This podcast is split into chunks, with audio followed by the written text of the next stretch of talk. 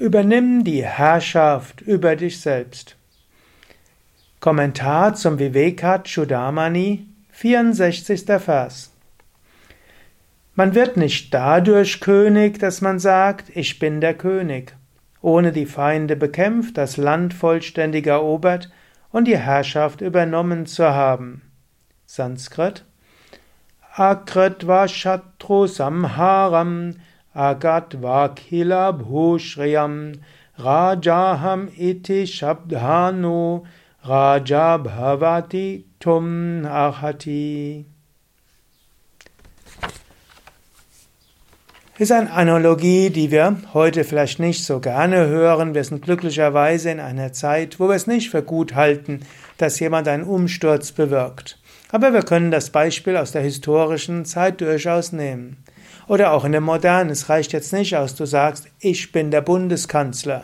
Das reicht nicht aus. Wenn du Bundeskanzler oder Bundeskanzlerin werden willst, musst du in eine Partei eintreten, du musst Parteiarbeit machen, du musst dich engagieren, du musst dich dann bewerben, vielleicht in einem Stadtparlament, also im Stadtrat, dann im Kreistag, dann vielleicht als nächstes im Landtag und dann im Bundestag und oder du versuchst es kürzer zu machen, irgendwo Staatssekretär bei jemandem zu werden, Staatssekretärin, Minister, Ministerin und dann kannst du vielleicht dich auch bewerben für Bundeskanzlerin.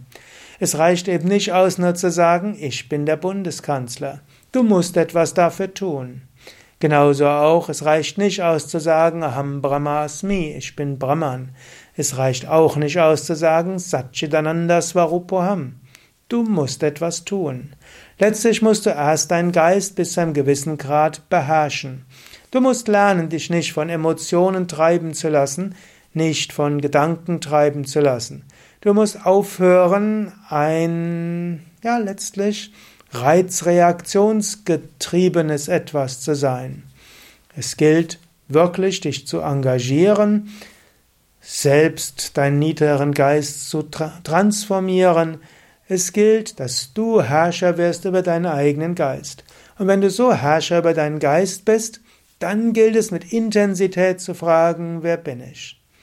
Entwickle Vairagya, nicht anhaften. Entwickle Shama, geistige Ruhe. Nutze wirklich Viveka und Erscheidungskraft. Intensive Sehnsucht nach Befreiung, Mumukshutva. In diesem Sinne, überlege, wovon lässt du dich beherrschen und wie könntest du aufhören, dich beherrschen zu lassen? Von der Meinung anderer, von dem, was andere so über dich denken und sprechen. Wie kannst du dich davon befreien? Wie kannst du dich davon lösen? Denke darüber nach. Wie kannst du dich lösen von Höhen und Tiefen des Geistes, nur weil deine Stimmungen sich ändern? Werde, höre auf, ein Sklave zu sein, werde zum Raja, zum König. Und dann sage Aham Brahmasmi mit großer Stärke. Natürlich, du kannst auch jetzt schon gleich etwas spüren, Aham Brahmasmi, ich bin Brahman. Fühle das und dann gehe gelassen mit allem Möglichen um. Das ist auch letztlich wie eine Art Engelskreislauf. Du gehst freundlich mit dir selbst um, du beherrschst deinen Geist, du erkennst mehr Aham Brahmasmi.